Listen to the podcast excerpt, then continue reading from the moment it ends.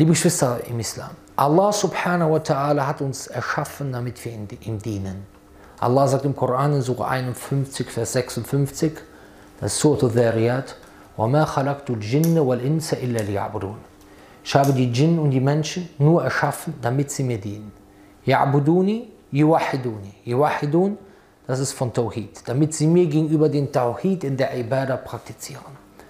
Und Allah sagt in Surah 21, Surah Al-Anbiya, Vers 25, dort sagt er, وَمَا أَرْسَلْنَا مِنْ قَبْلِكَ مِنْ رَسُولٍ إِلَّا نُوحِي إِلَيْهِ أَنَّهُ لَا إِلَهَ إِلَّا أَنَا فَاعْبُدُونَ Und wir haben vor dir keinen Gesandten entsandt, ohne ihm zu offenbaren, es gibt keinen Gott außer mich, so dient mir, dient mir alleine.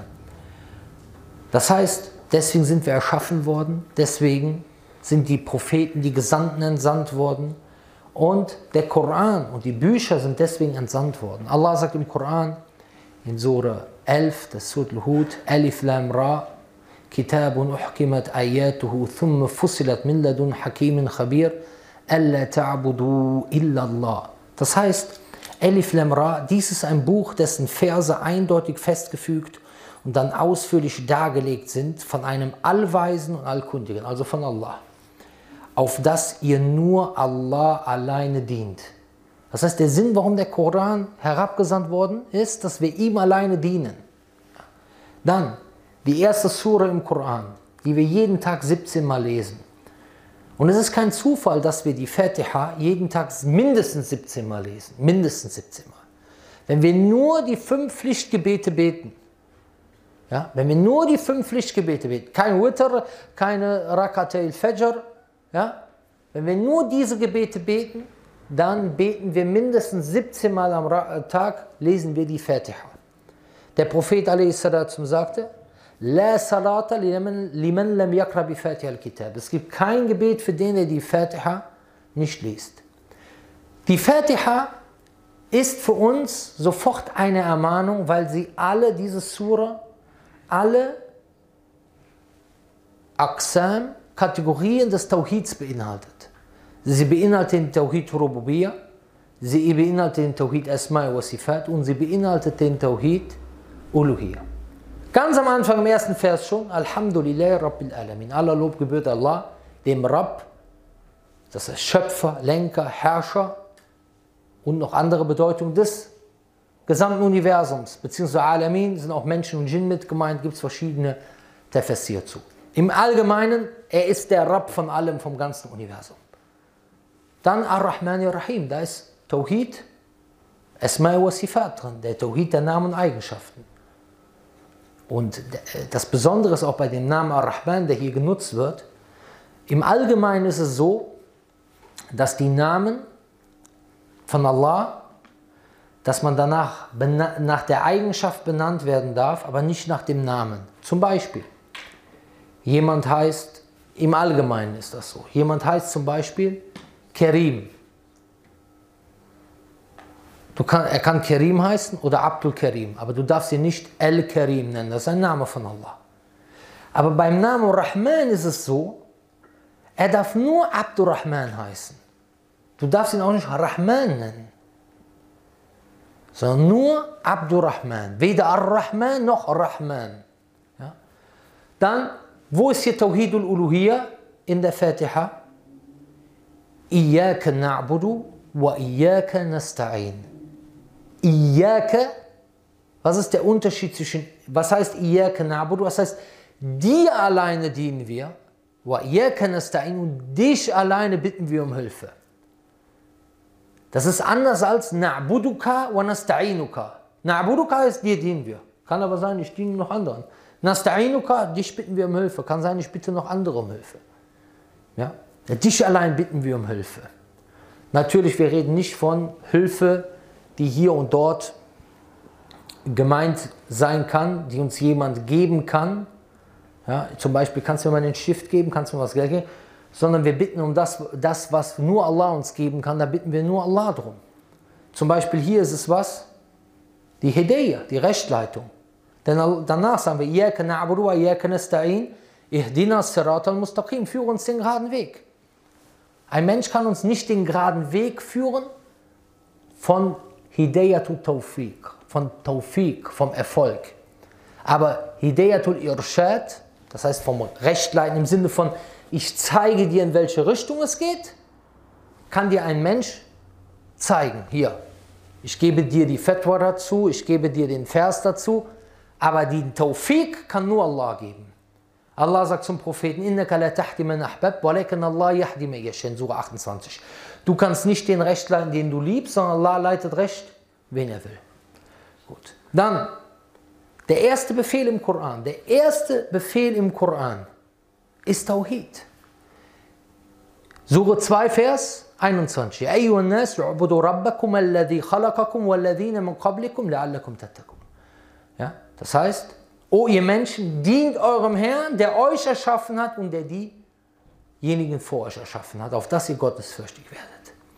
Dann ist es der häufigste und wichtigste Befehl im Koran. Im Allgemeinen sagen die Gelehrten, dass der Koran aus drei Themen besteht.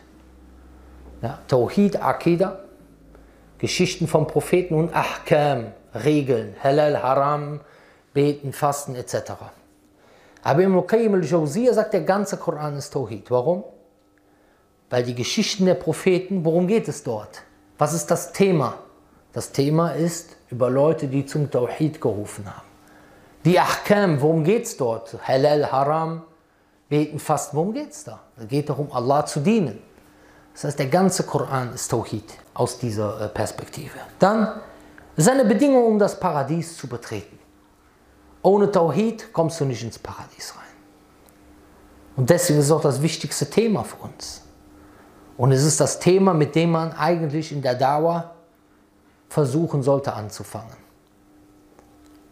Und es ist ein Thema, was auch den Iman unheimlich stärkt.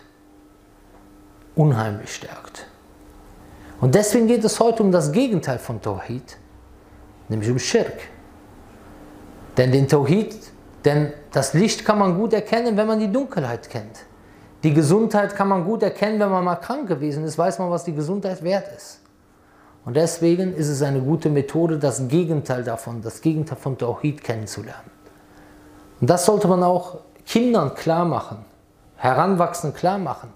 Was ist das wichtigste Gebot? La ilaha illallah.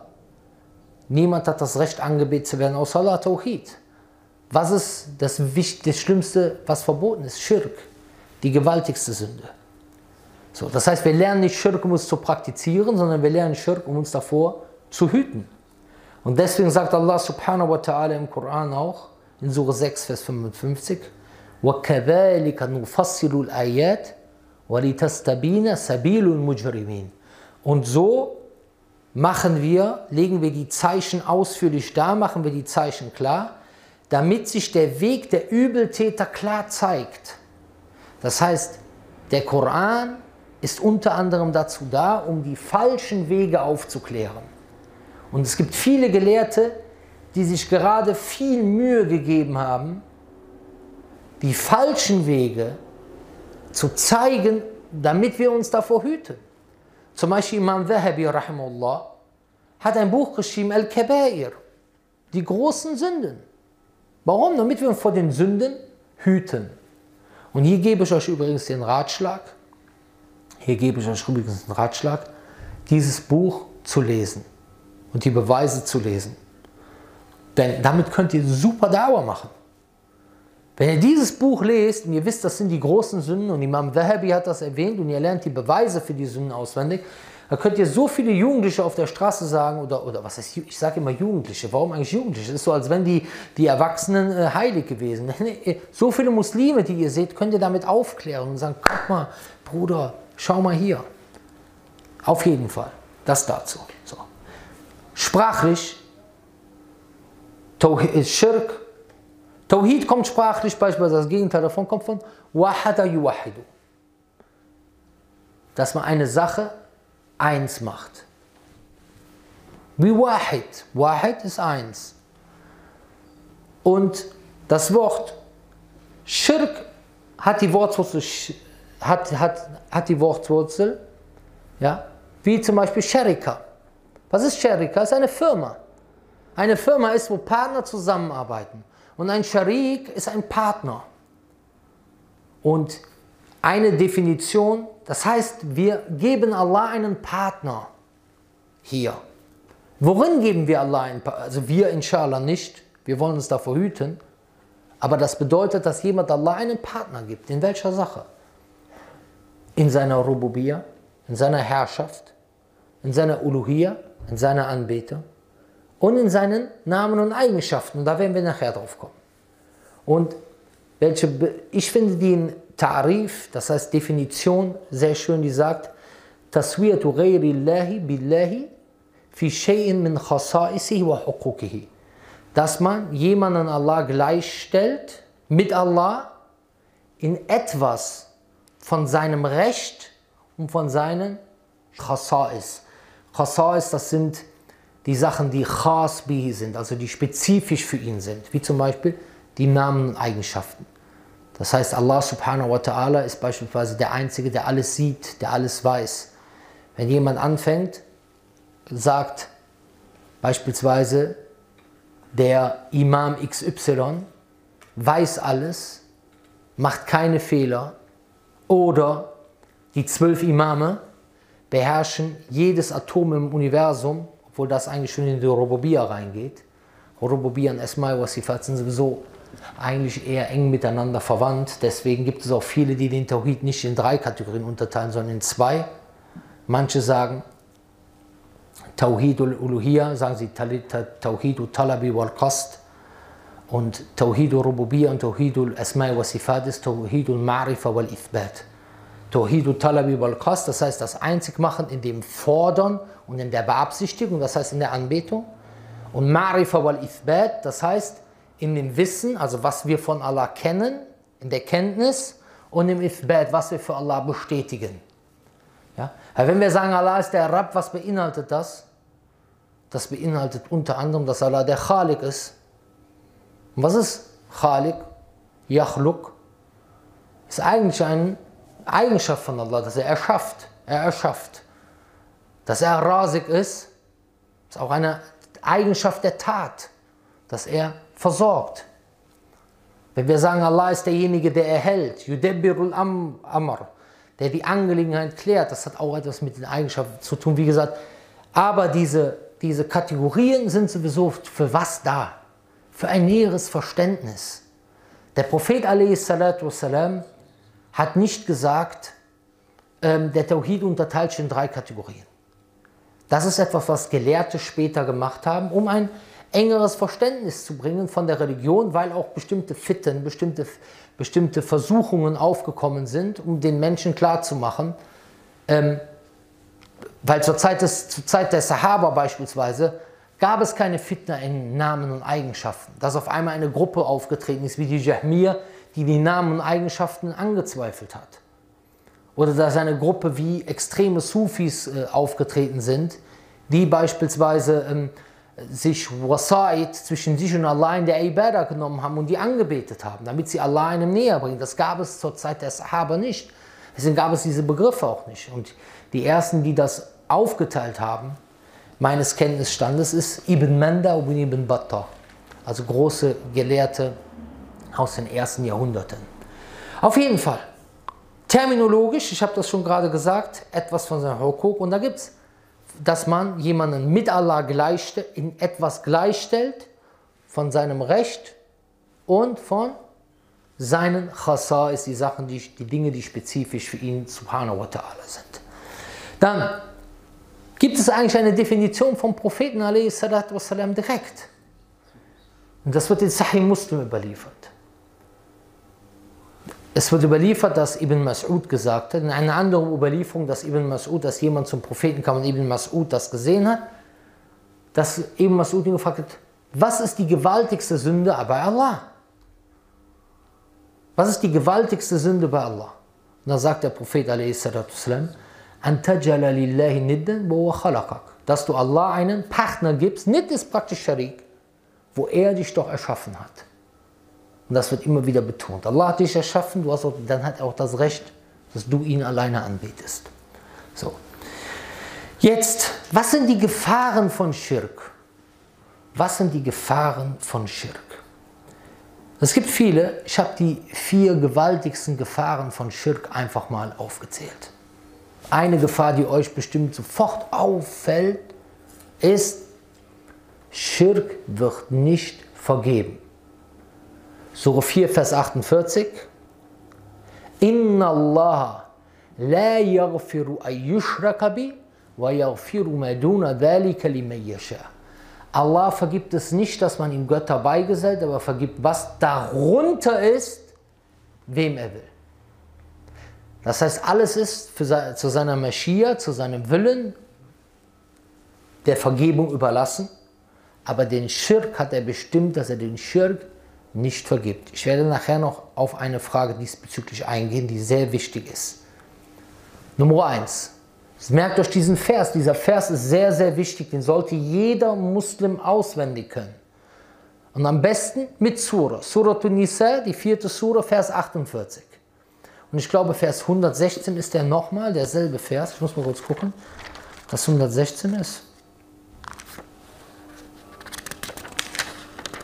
Ja, Surah 4, Vers 116 ist genau derselbe Vers nochmal. Inna Allah la yaghfiru yushraka bi wa yaghfiru ma duna dhalika min Habe ich wieder gut geraten, Alhamdulillah. So, also Surah 4, Vers 48, Surah 4, Vers 116. Ja, so. Dann die zweite Gefahr ist, die zweite, oder kommen wir erstmal zu einer anderen Frage. Allah vergibt den Schirken nicht, vergibt, was es darunter ist, wem er will. Jetzt kommt die Frage, was ist mit Munafiqun? Allah sagt doch im Koran, Innal Munafiqina fi daraki asfali nar. Die Munafiqun sind in der tiefsten Stufe des Höllenfeuers. Und was ist mit den Kafirun? Was ist jetzt damit? Also wird der Kuffer vergeben? Wenn du die meisten Muslime fragen wirst, werden sie dir sagen, und auch Gelehrte, ein Atheist, der an nichts glaubt, ist der Muschrik oder Käfer, wenn sie sagen Käfer wenn sie sagen. Und da, also wird das jetzt vergeben? Was mit dem Munafiq? Was ist zum Beispiel mit jemandem, der, der gar nichts anbetet, beispielsweise? Die Sache ist erstmal, es gibt einmal die Interpretation davon, der Vers sagt was? Was darunter ist, wem er will. So sagen sie, Kuffer und Nifaq stehen hier an derselben Stelle. Was ist Nifaq? Großer Nifaq. Es gibt auch Nifaq, der kleiner Nifaq ist, im Sinne von, der nicht aus der Religion ist, das heißt Eigenschaften des Nifaqs, wie zum Beispiel jemand, der ständig lügt, das sind Eigenschaften von Munafikun. Feigheit, das sind Eigenschaften von Munafikun. Walaikum salam. Ja. Was ist da, also wir meinen großen Nifaq. Mit großen Nifaq ist gemeint, Idharul Iman wa Ibtanul Kufar. Dass jemand den Iman zeigt, der sagt, La ilaha illallah Muhammad Rasulullah, aber im Inneren, billah, möge Allah uns bewahren, glaubt er gar nicht dran. Und der Nifaq wird immer groß, wenn die Muslime stark werden. Wenn die Muslime nicht stark sind, dann zeigen sich die Munafikun. Ganz klar. Dann sagen die, was, was ist das für ein Schwachsinn, hier, was ihr glaubt. Aber wenn, denn, wenn der Islam stark ist, dann suchen sie ihre Vorteile bei den Muslimen und sie haben einen großen Schaden für die Muslime, weil sie von innen gegen den Islam arbeiten, die Munafikun. So. Also die eine Interpretation ist, dass das was ist, nicht darunter ist. Es ist nicht darunter. Eine andere Sache ist, dass jemand, der Nifar oder Kuffer begeht, automatisch irgendwo Schirk begeht. Automatisch begeht er irgendwo Schirk. Denn was ist Schirk?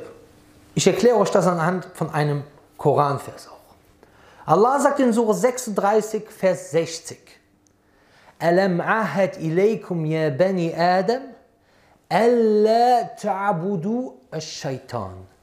Innahu lakum adu mubin. Habe ich euch nicht anbefohlen, o ihr Kinder Adams, dass ihr den Satan nicht anbeten sollt. Wahrlich, er ist euch ein deutlicher Feind. Und dass ihr mir alleine dient, Dies ist der gerade Weg. So, jetzt eine Frage. Wie viele Leute gibt es auf der Welt, die den Satan anbeten, indem sie ihn zum Beispiel wirklich anbeten, vor ihm Sujud machen und so? Wie viele gibt es? Das sind nicht viele. Die den direkt anbeten in der Form, die machen Sujud vor dem oder irgendwie schlachten für ihn.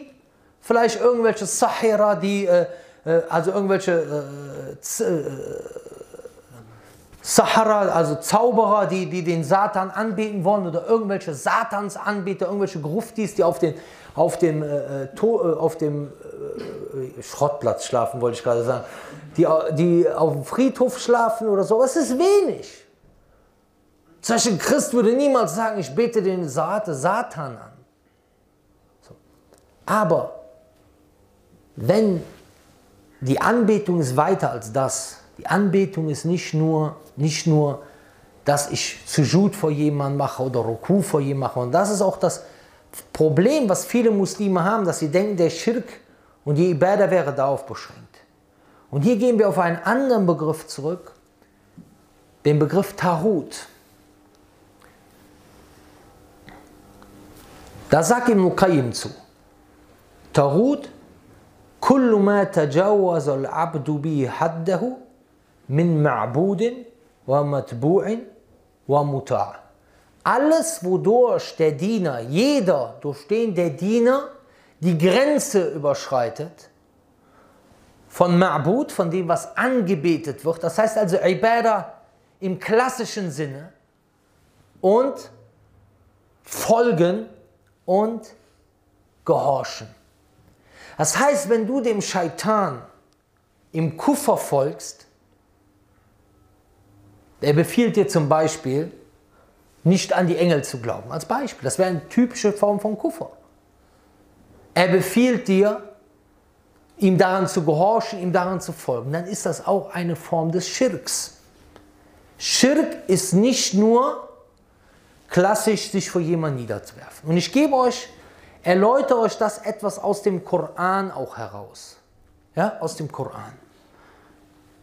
Ich lese das auf Deutsch vor, weil das ziemlich viele Verse sind. Ja? Es geht um Sura 18, um die Leute der Gärten, zwei Leute der Gärten. Ja. Und präge ihnen das Gleichnis, das ist Sura 18, ab Vers 32 fängt es an. Und präge ihnen das Gleichnis von zwei Männern. Dem einen der beiden gaben wir zwei Gärten mit Rebstöcken und wir gaben sie mit Palmen und legten dazwischen sonstige Pflanzen an. Das heißt, dieser Mann hat eine große Huld von Allah bekommen. Okay? Schönen Garten und so weiter. Beide Gärten brachen wir einen Ernteertrag hervor und ließen es ihnen nichts davon fehlen. Und wir ließen dazwischen einen Fluss hervorströmen. Das ist eine, ist eine Riesensache eigentlich, gerade zur damaligen, wir können uns das heute gar nicht mehr vorstellen. Und auch hier in Deutschland, weil wir haben überall, machen den Wasserhahn auf und dann geht's los. Aber deswegen sehen wir zum Beispiel, die meisten großen Städte heutzutage sind an einem Fluss oder einem See gelegen, weil man Wasser brauchte. Ja, dann. Er hatte daraus reichlich Früchte, da sagte er zu seinem Gefährten, während er mit ihm einen Wortwechsel führte, ich habe mehr Besitz als du und auch eine mächtigere Schar. Und er betrat seinen Garten, während er sich selbst Unrecht tat. Er sagte, ich glaube nicht, dass dieser Garten jemals zugrunde gehen wird. Und ich glaube nicht, dass die Stunde des Gerichts sich einstellen wird. Und wenn ich zu meinem Herrn zurückgebracht werde, werde ich ganz gewiss etwas Besseres als ihn als Rückzugsort finden. So, sein Gefährte sagt zu ihm, während er sich mit ihm unterhielt, verleugnest du denn denjenigen, der dich aus Erde, hierauf aus einem Samentropfen erschaffen und hieraus dich zu einem Mann geformt hat? Aber was mich betrifft, also das ist jetzt der andere, er Allah ist mein Herr und ich geselle meinem Herrn niemand bei. Würdest du doch, wenn du deinen Garten betrittst, sagen, es sei, was Allah will, es gibt keine Kraft außer durch Allah, wenn du auch siehst, dass ich weniger Besitz und Kinder habe als du. Also, jetzt redet er wieder mit dem Mann so wird mein Herr mir vielleicht etwas Besseres als seinen Garten geben und über ihn aufeinander, also über ihn, damit ist der Garten gemeint, aufeinander folgende Strafe vom Himmel senden, sodass er zu schlüpfrigen Erdboden wird. Oder dass sein Wasser versickert sein wird, sodass du es nicht mehr wirst ausfindig machen können. Er weiß also die Dankbarkeit, wir müssen immer dankbar sein für das, was wir haben, ansonsten kann Allah dich bestrafen. So. Dann was passiert? tatsächlich diese Person, die den Garten hatte, die hochmütig war, die sagt, ich glaube, der Garten vergeht nicht und ich glaube auch nicht an die Stunde. Was sagt er?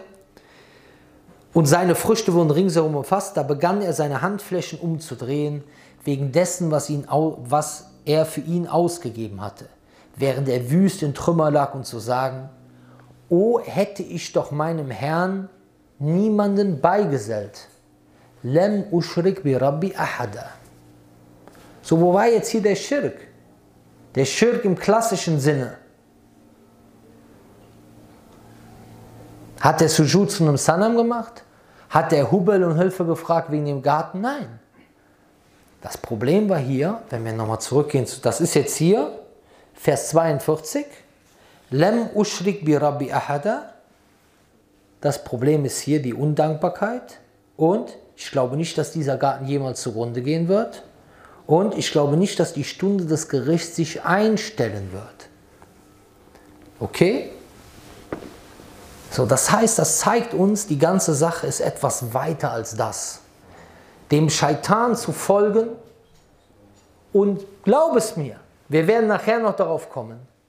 Und das ist auch die Meinung, die ich vertrete. Jeder, jeder, der ja, im Kuffer oder im Nifak, im großen Nifak lebt, begeht irgendwo Schirk. Entweder weil er dem Scheitan im Kuffer folgt oder seinen Gelüsten im Kuffer folgt oder weil die Taten seines Herzens, weil wir haben nicht nur Ibadat, die mit dem Körper ausgeführt werden, gottesdienstliche Taten, die mit dem Körper ausgeführt werden. Wir haben auch gottesdienstliche Taten, die mit dem Herzen ausgeführt werden. Zum Beispiel Tawakkul, das Vertrauen auf Allah. Auf wen vertraut er hier? Auf sich selber. Liebe zu Allah. Es gibt Schirk in der Liebe. Der, der gar nicht an Gott glaubt, muss automatisch einen Schirk in der Liebe haben. Wenn er sagt, ich glaube nicht an Allah. Wo soll er dann irgendeine Liebe für Allah haben? So, das dazu. Zu diesem Punkt Vers 48, die einzige Sünde, die Allah nicht vergibt, ist was? Ist der Schirk. Wir haben gesagt, die einen sagen, damit ist gemeint, bei Kufr und Nifak, Allah sagt, was darunter ist, wie man will, aber diese Sachen liegen nicht darunter. Die anderen sagen, automatisch der, der Kufr und Nifak begeht, begeht irgendwo auch Schirk. So, auch wenn er vielleicht nicht so beschrieben wird. So, dann, anderer Punkt. Zweite Gefahr. Sure 5, Vers 72. Innahu me yushrik billahi faqad harram Allahu alayhi al-Jannah wa ma'wahu nar wa ma lidh-dhalimin min ansar. Wahrlich, wer Allah Götter beigesellt, für den haben wir das Paradies haram gemacht. Und seine Bleibe wird die Hölle sein und die Übeltäter haben keinen Helfer. Zweite Gefahr. Dritte Gefahr. Sure 9, Vers 13, 113. ما كان للنبي والذين آمنوا أن يستغفروا للمشركين ولو كانوا أولي قربى من بعد ما تبين لهم أنهم أصحاب الجحيم. Es geziemt sich nicht für den Propheten und die Gläubigen, für die Mushrikun um Vergebung zu bitten, nachdem ihnen klar geworden ist, dass sie zu den Gefährten des Höllenfeuers gehören. Das heißt, man darf für sie kein Istighfar machen, nicht um Vergebung bitten.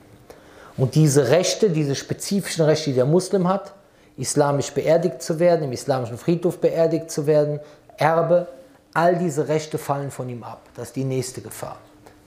Dann, nächste Sache. Seine Taten werden komplett vernichtet. Guck mal, dieser Vers, wie krass dieser Vers ist. Sure 39, Vers 65. ولقد أوحي إليك وإلى الذين من قبلك لئن أشركت ليحبطن عملك ولا تكونن من الخاسرين. Wir haben schon dir und denen vor dir offenbart, Muhammad, dir und denen vor dir, das heißt, denen vor dir wäre die Propheten. Hättest du Schirk begangen, wären deine Taten zunichte geworden und du würdest wahrlich zu den Verlierern gehören. Das heißt, die Taten werden gehen verloren. Und in Surah 6,88, Walau ashraku lahabita anhum makanu ya'malun. Hätten sie Schirk begangen, wäre das, was sie vorher an Taten gemacht haben, auseinandergegangen. Jetzt die Frage, was ist mit jemandem, der Schirk begeht, der aus der Religion ausfliegt und dann wieder zum Islam zurückkehrt?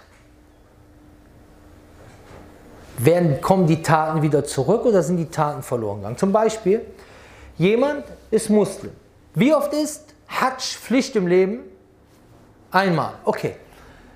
Der ist Muslim, der fällt vom Islam ab, dann tritt er wieder in den Islam ein. Muss er die Hajj nochmal machen oder nicht?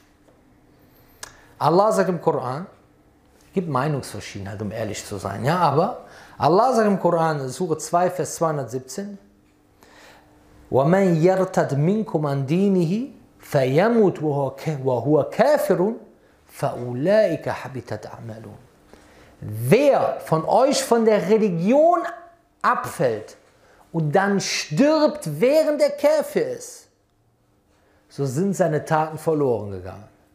Das heißt, wenn er stirbt, während der Käfer ist, wenn er wieder zum Iman zurückführt, lesen wir daraus, Mafhum, Verständnis von dem Eier, dass seine Taten zurückkehren und die Taten nicht verloren sind.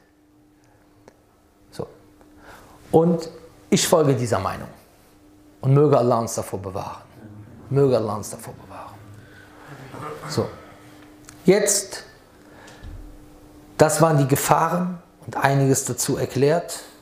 Ja, genau, eine Frage hatte ich noch gehabt. Stell dir das mal vor. Wir haben gesagt, was sagt Allah subhanahu wa ta'ala? Ihr könnt die Frage jetzt schon selber beantworten, weil wir haben es eigentlich gerade schon beantwortet. Aber trotzdem, die Frage ist mir in letzter Zeit öfter, und glaubt es mir, Leute, man erlebt Sachen, die, die, die, das kann man gar nicht glauben, was man für Fragen bekommt. Leute, deswegen ist es wichtig, dass ihr das Wissen wirklich, ihr seid Ambassadoren des Islams. Versteht ihr, wenn ihr in so einer Umgebung seid, von einer, in einer Message von Al-Sunnah wal Jama'a, ihr könnt euch manchmal gar nicht vorstellen, durch euer Umfeld, auf was für Ideen Leute kommen. Ich habe das vor kurzem auch in einem Vortrag von mir erzählt. Ein Bruder, ein arabischer Bruder, der trifft mich auf der Straße, der hält mich an, fragt mich etwas über Scheidung, seine Frau, die ist geschieden worden und die Edda, also die Wartezeit, die ist abgelaufen, ob er die jetzt heiraten kann. Also die Frau, die heiraten will, der Mann, mit dem sie vorverheiratet war, der hat sie gescheiden lassen und die, die, die, die Wartezeit, die Edda ist abgelaufen. Ob er sie jetzt heiraten kann, habe ich klar, klar, wenn die Wartezeit abgelaufen ist, kann er sie jetzt heiraten. So, dann sagt er, ja, die ist ja konvertierte Muslimin und die ist ja äh, Thayyib, also Thayyib heißt, die war rechtmäßig in einer Ehe verheiratet gewesen, dann braucht die ja keinen Wali. Also einen Vormund. Sag ich, nein, Bruder, äh, die braucht trotzdem einen Wali.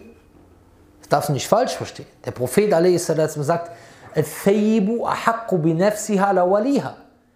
Thayyib, das heißt die Frau, die einer rechtmäßigen Ehe war, hat mehr Recht über sich selbst als der Wali. Das heißt aber nicht, dass sie keinen Wali braucht und die sagt, ich gebe mich selber in die Ehe. Die sagt nicht zu dem Mann, ich gebe mich dir in die Ehe für Mahar von der, der und der sagt, ich habe dich akzeptiert als Ehefrau und dann seid ihr verheiratet. Das funktioniert so nicht, die braucht schon einen Wali. Da habe ich ihm gesagt, guck mal, wenn sie keinen Familienangehörigen hat, wer keinen Wali hat, so ist der Sultan, der Führer, der den Sultan Vormacht hat, der Wali. Okay, wir haben jetzt sowas nicht in Deutschland, in einem islamischen Land wäre das einfach, ja, dann geht die zum Mahkama und die regeln das dort. Aber hier sagen wir dann, soll das der Moscheevorstand sein. Beispielsweise Moscheevorstand oder Imam der Moschee. Das ist auch immer gut für die Frauen, damit sich der Mann noch etwas schämt, eventuell Quatsch zu bauen. Ja? Und wenn es das nicht gibt, wenn das die Möglichkeit nicht besteht, dann irgendein rechtschaffener Muslim. Ja? Aber der die Aufgabe auch wirklich ernst nimmt, ein bisschen. Sondern sagt er, ja, äh, Zeugen brauchen wir ja nicht. Wir nehmen ja Allah zum Zeugen. Ich sage, wie bitte? Wie, ihr nehmt Allah zum Zeugen? Du kannst, du nicht Allah, weil man braucht bei der Ehe zwei Zeugen. Der Prophet hat, gesagt, hat, hat das bestimmt, dass man einen Wali braucht und zwei Zeugen. Und du siehst ja, er will jetzt hier nicht die Frau betrügen, sondern der glaubt wirklich, dass das so ist. Deswegen sagt er mir das ja. Wir nehmen Allah zum Zeugen, wir brauchen keine zwei Zeugen. Wir nehmen, jetzt muss ich mir mal vorstellen, wie soll das denn funktionieren? Die hat keinen, also er dachte vorher, die braucht keinen Wali und die braucht doch keine Zeugen. Das heißt, sie stellen sich auf den Berg, gucken in den Himmel und sagen, oh Allah, wir nehmen dich zum Zeugen, wir sind jetzt Mann und Frau. Guck mal, solche Sachen, die, die, die kommen zu einem. Deswegen sage ich euch, ihr seid Ambassadoren des Islams. Lernt diese Sachen, um auch zu vermitteln. So, die Frage, die kommt, ist, wenn ich den Vers nenne, Allah vergibt es nicht, dass man ihm Schirk begeht und er vergibt, was darunter ist, wem er will. Da kommen Leute, die haben Waswas ohne Ende. Die haben Waswas ohne Ende. Boah, ich habe Schirk begangen. Ja, was hast du denn gemacht? Ja, ich habe das und das gesagt. Ich habe das und das gedacht. Bruder, das ist Waswas. Aber pass auf, es geht weiter. Er denkt, er hat Schirk gemacht, obwohl er gar keinen Schirk gemacht hat obwohl er eine Einflüsterung hatte. Und dann sagt er, ja, na, vergib den Schirker nicht. Das heißt, ich bete nicht mehr fast, ich brauche nichts mehr zu machen, ist vorbei. Weil er denkt ja, Allah wird ihm nicht mehr vergeben, der Zug ist abgefahren.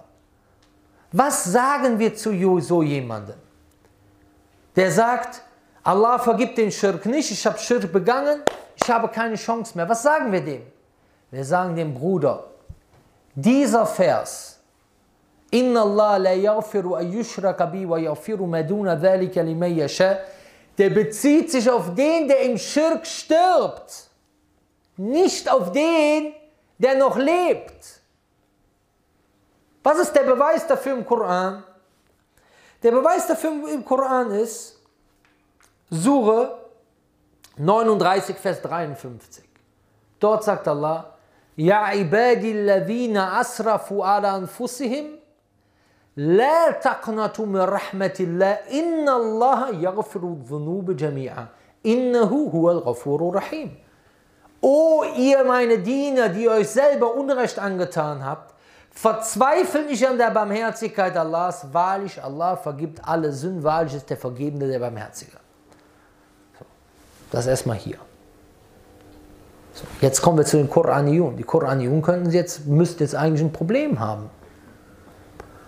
Weil du könntest jetzt zu denen sagen, ja okay, aber hier steht ja nicht, wer Schirk begeben hat. Schirk ist die Ausnahme. Du könntest jetzt zu den Koranjun sagen.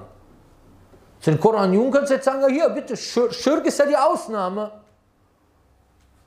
Weil hier sagt ja Allah, Allah vergibt alle Sünden außer Schirk. Also hier sagt Allah, er vergibt alle Sünden, hier sagt er, er vergibt alle Sünden außer Schirk, also Schirk die Ausnahme. Du könntest jetzt zu einem sagen, der sagt, ich glaube nur an den Koran.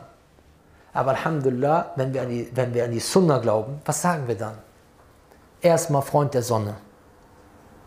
Fast alle Sahaba waren vorher Mushrikun gewesen. Fast alle Sahaba. Umar al-Khattab radiallahu anhu hat sich sogar darüber lustig gemacht, was er auf einer Reise gemacht hat. Der hatte keine Götze mehr gehabt, hatte sich aus Datteln eine Götze gebaut, hat die angebetet, hat die danach gegessen. Darüber hat er sich der, dann später, als er Islam angenommen hat, lustig gemacht. Zweite Sache, der Prophet sagt, sagt, Man taba qabla an tatlu ash-shamsu min maribiha, taba Allahu alayh. Wer Toba macht, bevor die Sonne aus dem Westen aufgeht, das heißt die großen Zeichen des jüngsten Tages kommen, dem wird Allah seine Toba akzeptieren. Und der Prophet a.s. sagt, Inna Allah yaqbalu tawbata abdin ma lam yugharrir. Allah nimmt die Toba, die Reue eines Dieners an, bis zu seinem letzten Atemzug. Okay, sinngemäß. Das dazu. So, jetzt kommen wir zu Kategorien von Schirk. Wir haben eben gesagt, die Kategorien von Tawhid sind Rububiyya, Uluhiyya, Esma'i wa Sifat.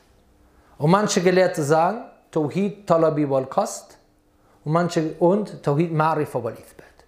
Und ich habe gesagt, die ersten, die das so unterteilt haben, nach meinem Kenntnisstand, wie ich das erforscht habe, sind Ibn Menda und Ibn Battah. Okay, große Gelehrte der ersten Generation. Ja, aber das war nicht von den Sahabern so eingeteilt worden, weil zur Zeit der Sahaba war das noch nicht notwendig gewesen, weil da gab es diese Art der Abweichungen nicht. Und die Gelehrten haben das später gemacht, um das zu kategorisieren und deutlicher zu machen. Genau wie beispielsweise das Gebet unterteilt wird in Wajibat, Sunnan, Shurut, das heißt Bedingungen, Pflichten und äh, erwünschte Dinge. Der Prophet hat nicht gesagt, das ist erwünscht, und das ist, äh, das ist Wajib und das ist ein Rücken und das ist ein Schart, eine Bedingung vom Gebet. Und das ist eine Säule vom Gebet. Sondern das ist das, was die Gelehrten herausgefunden haben durch Tatabbu wa Istikra von den Texten. Tatabbu wa Istikra, Folgen und gründlichen Studieren der Texte. Okay, jetzt fangen wir also an mit den Kategorien von Rububiyya, wo die Gelehrten dort einen Schurk sehen. Der erste ist zum Beispiel, das sind wir wieder beim Thema, der Atheisten. Das ist, nennt man Shirk und Ta'atil. Das heißt, wenn du komplett nicht an Allah glaubst, du musst ja ein, automatisch jemand die schöpferischen Fähigkeiten auch geben. Das heißt, der Zufall hat die Welt erschaffen oder es ist einfach so entstanden oder die Welt ist ewig. Hier ist übrigens etwas Interessantes, liebe Geschwister, wenn es um die Evolutionstheorie geht. Es gab vor nicht mal 100 Jahren eine Theorie, die noch stärker bestätigt wirkte als die Evolutionstheorie. Nämlich die Theorie, dass das Universum ewig ist. Man ist im letzten Jahrhundert fest davon ausgegangen, dass das Universum keinen Anfang hat. Aber das hat sich durch die Urknalltheorie verändert. Äh, wollte ich nur mal kurz an, diesem, an, diesem, an dieser Stelle gesagt haben. So. Und wenn es um die Evolutionstheorie geht, wollte ich euch direkt etwas sagen. Guck mal. Wir als Muslime sind nur dazu verpflichtet, von der Evolutionstheorie das zu verleugnen, was klar und deutlich dem Islam widerspricht. Warum sage ich euch das? Wir machen uns damit viele Kopfschmerzen weg. Und was ist das, was der Islam leugnet? Oder was der Koran, was heißt, was der Koran leugnet? Wo der Koran uns klar macht, was die Wahrheit ist. Dass der Mensch nicht aus einem evolutionären Prozess, aus einem affenähnlichen Wesen entstanden ist. Und dass der Mensch direkt erschaffen wurde. Wie antworten wir darauf, wenn jemand sagt, ja, aber wir haben Fossilien gefunden, da gibt es diesen und jenen und jenen und diesen? Ganz einfach. Erstens, ausgestorbene Affenarten oder ausgestorbene Menschenrassen. Und Fälschungen. Es gibt berühmte Fälschungen diesbezüglich. Kann dir keiner das Gegenteil beweisen. Aber könnte es sein, dass theoretisch die Ameise XY in Australien aus einem evolutionären Prozess entstanden ist? Natürlich durch den Qadr, durch die Vorherbestimmung von Allah. Ja. Warum sage ich euch das? Weil sie sonst mit verschiedenen Sachen kommt. Guck mal, wir haben hier diesen Fisch dort und dort und dieser Fisch ist so und so und wir haben dieses Fossil und jenes. Und du musst dich dann nur mit, dann musst du Zoologie studieren. Mach direkt die Tür zu, sag, alles klar. Der Koran sagt nicht, dass Allah eventuell durch seine Kudra, durch seine Fähigkeit, den Fisch XY oder die, äh, äh, äh den Meereskrebs XY durch einen evolutionären Prozess entstehen lassen hat. Aber Allah sagt uns, dass wir Menschen äh, nicht aus einem affenähnlichen Wesen entstanden sind, beziehungsweise evolutionär hervorgekommen sind. Das nur ganz kurz dazu. So, das ist auch eine Form von Schirk, Schirk. Zweitens, die Philosophen, wie zum Beispiel Jahmir, die alle Namen und Eigenschaften von Allah leugnen.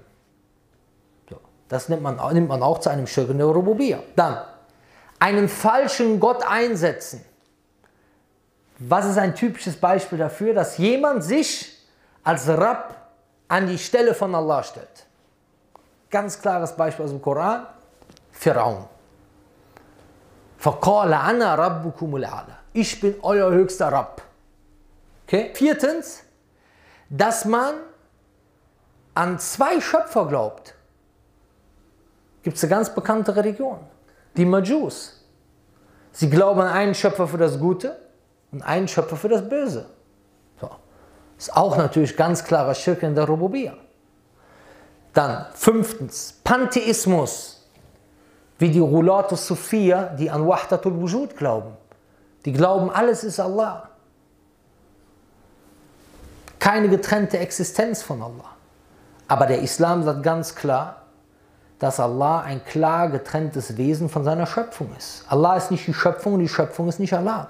Und übrigens ist diese Art von Pantheismus auch der Grund für Götzendienst. Warum? Weil wenn du sagst, Allah ist überall, in dir, in mir, in der Toilette und in deiner Blase und in deinem Enddarm, billah, was kommt dann als nächstes? Dann kommt als nächstes, aber schau mal, in dieser Götze ist Gott besonders konzentriert und dann wird diese Götze angebetet. Das ist ein Grund für den Götzendienst. So, das ist auch eine Form von Schirk in der Rububiyya. Die nächste Sache ist, dass jemand sich, das gehört auch zu Schirk in der Rububiyya, sich zu einem Legislator macht, der die Gesetze von Allah subhanahu wa ta'ala abschafft und seine Gesetze einsetzt. Das ist ein Recht von Allah subhanahu wa ta'ala. Allah sagt im Koran in Sure 7, Vers 54, Allah lahu al-khalqu wal-amr. Gebührt ihm nicht die Schöpfung und der Befehl, der Tashri'a. Er befiehlt, was zu machen und zu tun ist. Wenn du sagst, pass auf, das ist das Gesetz von Allah, hier kommt mein Gesetz hin,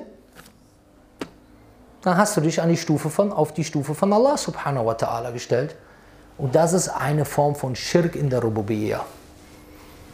Das ist eine Form von Schirk in der Rububiyya. Surah 7, Vers 55. Allah wal amr.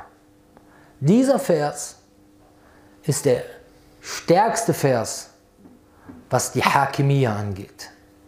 Nicht وَمَنْ لَمْ يَحْكُمْ بِمَا أَنزَلَ اللَّهُ فَلَا الْكَافِرُونَ Nicht der Vers فَلَا وَرَبِّكَ لَا يُؤْمِنُونَ حَتَّى يُحْكِمُوكَ فِيمَا شَجَرَ بَيْنَهُم der Vers إِنَّ الْحُكْمُ إِلَّا لِلَّهِ Sondern dieser Vers ist, ist zumindest in meinen Augen der stärkste Vers in diesem Bereich. أَلَا لَهُ أَلَا لَهُ الْخَلْقُ وَالْأَمْرُ Istihqaq ist das. لَهُ الْخَلْقُ وَالْأَمْرُ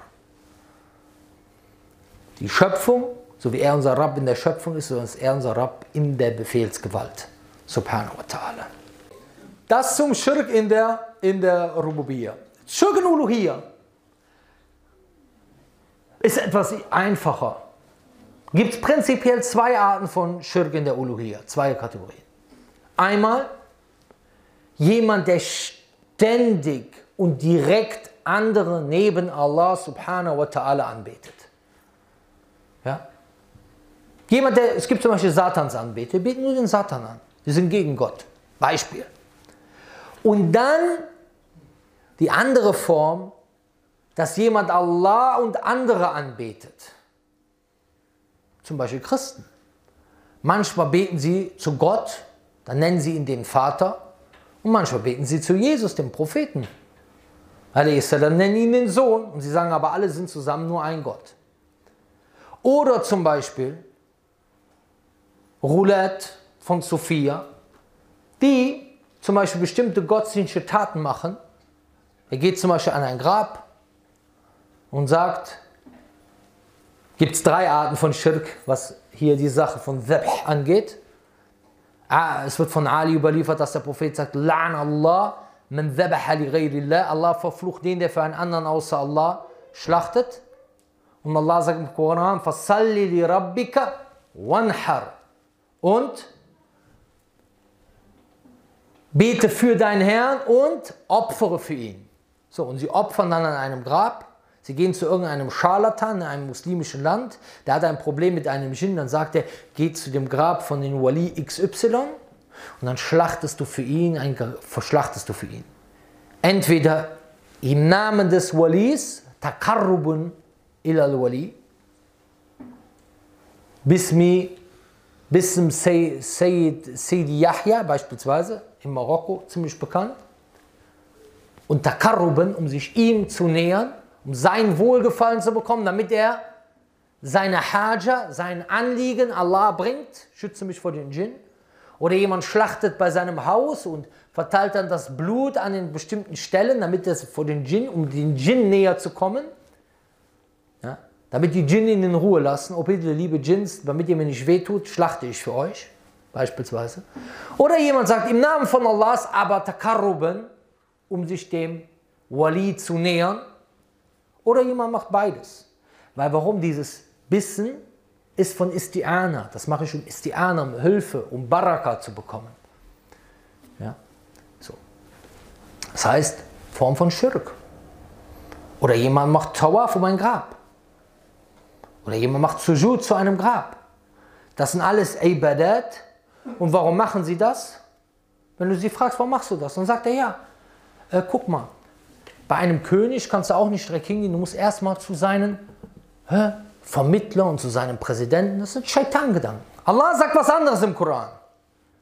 Was sagt Allah im Koran? وَإِذَا سَأَلَكَ عِبَادِي عَنِّي فَإِنِّي قَرِيبٌ أُجِيبُ دَعْوَةَ الدَّاعِ إِذَا دَعَانِ Und wenn dich deine Diener nach mir fragen, so bin ich nah, ich erhöre die Dua des Bittenden, wenn er mich bittet. قل إنما أدعو ربي ولا أشرك به أحدا سورة الجن Sprich, ich mache Dua nur zu meinem Herrn und was ist das Gegenteil von Dua nur zu Allah zu machen? ولا أشرك به أحدا und begehe ihm gegenüber keinen Schirk. Nochmal. Kul innama ad'u rabbi, innama yufidul hasar, heißt eingeschränkt nur, ich mache nur Dua zu meinem Herrn und wala ushriku bi ahada und geselle ihm niemandem bei. Und warum haben sie das gemacht? Was war noch die Logik? Ma na'budum illa liyukarribuna ila Allahi. Wir dienen denen nur, damit sie unser Land näher bringen. Und warum noch? Damit sie für sie Schufa'a bei Allah sind, Fürsprecher bei Allah sind. Aber das nützt alles nichts, ob du glaubst, dass Allah dein Fürsprecher ist oder ob dich Allah näher bringen willst, weil das haben die Mushrikun schon geglaubt. Die Mushrikun in Mekka haben geglaubt, dass Allah der höchste Herr ist.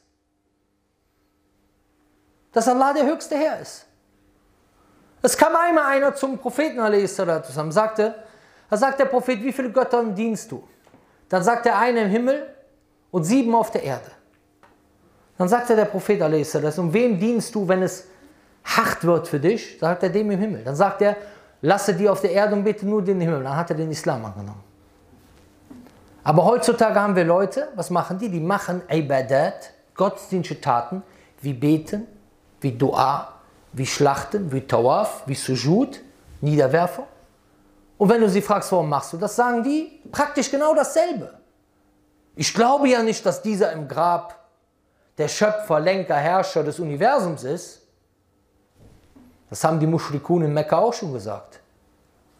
قل من يرزقكم من السماء والأرض أما يملك السمع والأبصار ومن يخرج الحي من الميت ويخرج الميت من الحي ومن يدبر الأمر فسيقولون الله فقل أفلا تتقون Sprich, wer versorgt euch von Himmel und Erde? Und wer hat Macht über Gehör und Gesicht? Und wer bringt das Tote aus dem Lebendigen hervor und das Lebendige aus dem Toten? Und wer regelt alle Angelegenheiten? Das sagt Allah zu wem? Das zum Propheten sagt er, sprich, sag das zu denen. Was sagen die? Allah. Die sagen Allah. Das sind die Mushrikun aus Mekka, die das gesagt haben. Aber warum hat das denen nichts gebracht? Weil sie, obwohl sie geglaubt haben, dass Allah der ultimative Schöpfer, Versorger ist, andere neben Allah angebetet haben. Warum? Erstens, habe ich eben gesagt, damit sie die Allah näher bringen. Ma na'buduhum illa liyuqarribuna ila Allah zulfa. Wir dienen denen nur, damit sie uns Allah näher bringen. والذين اتخذوا من دوني أولياء ما ما نعبدهم إلا ليقربونا إلى الله زلفى. Und und an anderer Stelle, und sie sagen, jene sind unsere und sie sagen, jene sind unsere Fürsprecher bei Allah. Das war Uluhiyya. Dann, Esma'i Wasifat. Da gibt es wieder zwei, zwei Dinge, die sehr, sehr wichtig sind bei Esma'i Wasifat, seine Namen und Eigenschaften. Erstens, dass jemand Allah die Eigenschaften der Schwäche der Schöpfung gibt. Wer, was ist ein klassisches Beispiel dafür? Juden. Zum Beispiel in Genesis 32 steht, Gott hat mit Jakob, Jakob gerungen und verloren. Das heißt, du gibst hier Allah eine, eine Eigenschaft der Schwäche, die Allah nicht gebührt. Das ist eine Form von Schirk. Oder in Genesis 6, Vers 6. Allah bereut es, dass er den Menschen erschaffen hat und es schmerzt ihn in seinem Herzen. Oder du gibst einer Schöpfung die Eigenschaft von Allah. Du sagst, der Wahrsager weiß das Verborgene. Du sagst, diese, dieser und jener Wali weiß alles. Oder dieser und jene Imam. Oder dieser und jene Wahrsager. Oder du sagst, die zwölf Imame, gibt es einige, die das geschrieben haben, haben Macht über jedes Atom im Universum. Obwohl das schon wieder in die Rububia geht, aber ich habe euch eben darüber schon gesagt, dass Rububia und, Esma'i wa Sifat sowieso in Tawhid von Ma'rifa wal Ithbat auch zusammengebracht werden. Wie gesagt, das sind wichtige Punkte. Dann haben wir eine andere, jetzt haben wir gerade die Kategorisierung gehabt von, was? Von Tawhid Uluhiyya, Tawhid Rububiyya, Tawhid Asma wa Sifat. Dann gibt es auch Shirkul Akbar und Shirkul Asghar. Was ist Shirkul Asghar? Gibt verschiedene Definitionen für. Die beste Definition ist alles, was der Prophet oder Allah als Schirk bezeichnet haben, was aber nicht aus der Religion rauswirft. Zum Beispiel, das heißt, es werden nicht, gehen nicht alle Taten kaputt, sondern nur die Tat, die du gemacht hast. Und du bist nicht aus der Religion, fliegst du nicht raus und die Sünde wird auch vergeben. Ja? So. Das heißt, wenn du in dieser Sünde stirbst, hast du eine Chance, aus der Hölle rauszukommen. Es ist aber eine große Sünde. Und eine große Sünde wird nicht getilgt durch gute Taten. Das ist wichtig. Im Allgemeinen nicht. Der Prophet والسلام, sagt, وَأَتْبِي السَّيِّئَاتِ الْحَسَنَ تَمْهُحَا Das heißt, lass der guten, schlechten Tat eine gute Tat folgen, dass sie sie löscht. In al-Hasanat yuthibna sayyat im Koran. Die Hasanat, die guten Taten, tilgen die schlechten Taten. Aber in einem Hadith sagt der Prophet a.s. Al-Jum'atu ila al-Jum'a. As-Salawatul Khams. Wal-Jum'atu ila al-Jum'a.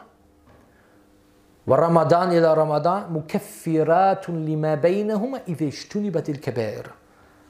Der Jum'a zu Jum'a die fünf Gebete und der Ramadan zur Ramadan sind eine Tilgung der Sünden, wenn die großen Sünden gelassen werden. Das ist eine Tilgung der Sünden, wenn die großen Sünden gelassen werden. Das heißt, im Allgemeinen die guten Taten tilgen das nicht. Allerdings haben wir auch Hadithe, wie zum Beispiel, wo der Prophet sagt, wo der Prophet sagt, من حج بهذا البيت ولم يرفث ولم يفسق رجع كيوم ولدته أمه wer diese Hajj, wer dieses, also wer die Pilgerfahrt zu diesem Haus macht und keine Raff, keine obszöne Rede hält und keine Fusuk, keine Frevelei begeht, der kehrt zurück wie der Tag, an dem ihn seine Mutter geboren hat. Ja? Aber auf jeden Fall, im Allgemeinen, Schirk und Asra bringt nicht aus der Religion raus, ja? ist aber eine große Sünde, bringt nicht ewige Hölle, sondern ist verzeihbar. Verzeihung nur durch Toba, ja, und bei der kleinen Sünde sind also beim äh, also bei der großen beim großen Schritt sind es nur nur durch Toba. Dann zerstört alle Taten, zerstört nur eine Tat. So. Was ist zum Beispiel Shirk al-Asra? Ganz bekannt, Ria, Augendienerei. Augendienerei. Das heißt, zum Beispiel jemand betet, und da kommt jemand vorbei und schaut und dann macht er das Gebet extra schön. Möge Allah uns bewahren. Es sind jetzt nicht alle Taten von ihm kaputt, aber dieses Gebet ist kaputt bei ihm. Er kann keinen Lohn dafür erwarten, er hat sogar eine Sünde begangen. Andere Sache ist, Man halafa bi ashraka kafar. Wer bei einem anderen außer Allah schwört, der hat Schirk oder Kuffer begangen. Ich schwöre bei dem, ich schwöre bei dem. Das muss man auch verbreiten, dass das verlassen wird. Das ist aber kleiner Schirk. Es sei denn, das erreicht so eine Daraja, so eine Stufe von Ta'zim, von Ehrerbietung, dass es eine Stufe von der Ibadah wirklich erreicht. Ja. Dann zum Beispiel jemand sagt, wegen dir und wegen Allah. Ja. Einmal sagte jemand zum Propheten was du willst und was Allah will. Dann sagte der Prophet a.s. Wayhak, aja'alta lillahi niddan? Wehe dir, hast du mich zu einem Partner neben Allah gemacht? Ma Allah wahda. Kul Allah thumma. Hast du mich zu einem Partner neben Allah gemacht? Nein, nur was Allah alleine will. Sag, was Allah will und dann, was du willst. Weil ansonsten ist das so, als wenn du ihn an eine Stelle stellst. Okay, das dazu. So. Was sind die Gründe für den Schirk? Ich zähle kurz auf. Rulu bei den Salihin. Ja. Das haben wir schon, das haben wir schon erwähnt mit den Leuten bei Nuh a.s. Was war da? Da waren Leute gewesen, die waren rechtschaffen. Wad'un wa suwa wa yaruth wa ya'uq wa nasr. Rechtschaffen, da kam der Shaitan, hat gesagt, lasst doch ein paar Bilder machen. Die erinnern euch dann an die Ibadah und so vergingen die Generationen, bis die diese Bilder, von, bis die diese Götzen, diese, diese rechtschaffenen Menschen später selber angebetet haben. Zweitens Rufer zum Schirk. Ja, Leute, die zum Schirk rufen, die es schön verkaufen können. Scharlatane, wie zum Beispiel auch einige Missionare. Die machen irgendwelche Wunder, weil die mit dem Scheitan zusammenarbeiten. Ja? Jemand ist von bösen Geistern besessen, dann kommt der, hebt sein Kreuz hoch und dann ist auf einmal ist der wieder gesund. Ich bin wieder gesund. Ja klar, weil der von einem Shaitan besessen war und der Shaitan ist rausgegangen, als er mit dem Kreuz kam. Warum? Weil dann alle sagen, ey, das ist wirklich die Wahrheit. Der ist durch das Kreuz geheilt worden, aber der ist nicht geheilt worden, sondern das war ein Trick vom Shaitan, weil jetzt denken alle ja super, verbreitet das schön weiter. Weil was will der Shaitan? Will der, dass du krank wirst? Oder will, dass du in Kuffer fällst? in Unglaube fällst. Er will, dass du in Unglaube fällst. Dann Bilder, haben wir gerade schon erwähnt, ja, dass jemand zum Beispiel Bilder Götzen macht und 3D-Skulpturen sind definitiv verboten von Lebewesen, von Lebewesen, äh, das heißt beseelte Wesen, ich rede nicht von Bäumen etc. Dann gezeichnete Dinge von beseelten Wesen wie Tiere etc. etc. sind definitiv verboten. Engel, Menschen, Tiere gezeichnete, drei Dinge. Und bei Fotografie gibt es, wie gesagt, Meinungsverschiedenheit. Aber aufhängen sollte man das definitiv auch nicht. Ist jetzt nicht das Thema hier. So, dann haben wir schon gesagt, falsche Beispiele, wie das Beispiel mit dem König und dem Minister, haben wir eben gesagt.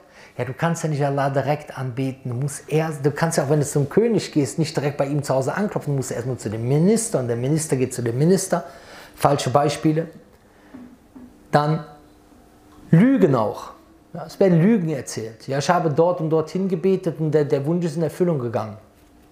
Ganz bekannt bei diesen ganzen Scharlatanen, die heute versuchen, die Muslime vom Weg abzubringen. Ich habe Jesus im Traum gesehen und er hat mir gesagt, werde Christ. Echt, boah, krass. Hey, äh, Pierre Vogel, ich bin voll durcheinander ich habe mit einem Christen geredet und der hat gesagt, der hat Jesus im Traum gesehen. Ja, dann sage ich ihm, ich habe Jesus gestern auch im Traum gesehen, der hat mir gesagt, werde Muslim. Was wird er dann sagen? Nee, du sollst nicht lügen, aber als Beispiel. Was will er dann sagen? Ja, das war bestimmt der Shaitan in der Form von Jesus. Ja, bitteschön, danke, das ist deine Antwort. Bei dir war es bestimmt auch der Shaitan in der Form von Jesus. Du weißt ja nicht, wie Jesus aussieht. Und wenn du gedacht hast, der ist blond und blauäugig, hast du dich wahrscheinlich, Allahu Alam, ich habe keine Beschreibung von ihm in einem authentischen Hadith, kann ich mich nicht mehr daran erinnern. Aber als Beispiel. So, dann. Unwissenheit führt zu Schirk. Unwissenheit. Und Unwissenheit ist definitiv keine Ausrede für denjenigen, der ja, Rat vom Wissen hat, der sich vom Wissen abwendet. Ja? Weil wir wollen jetzt nicht über Udhr bil Jahl reden, das ist ein breites Thema, aber über jemanden, der entschuldigt ist aus Unwissenheit, wann der entschuldigt ist, da wollen wir nicht drüber reden. Aber was definitiv keine Entschuldigung ist, ist, wenn jemand unwissend ist, weil er keinen Bock hat zu lernen. Wenn jemand sich angestrengt hat, aber irgendeine Information ist an ihm vorbeigegangen aus irgendeinem oder er hat irgendwas falsch verstanden, dann können wir da andermal diskutieren.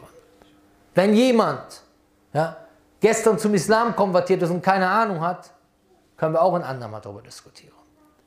Wenn jemand irgendwo im Gebirge aufgewachsen ist, wo es keinen gab, den er fragen konnte, Können wir auch ein andermal darüber diskutieren.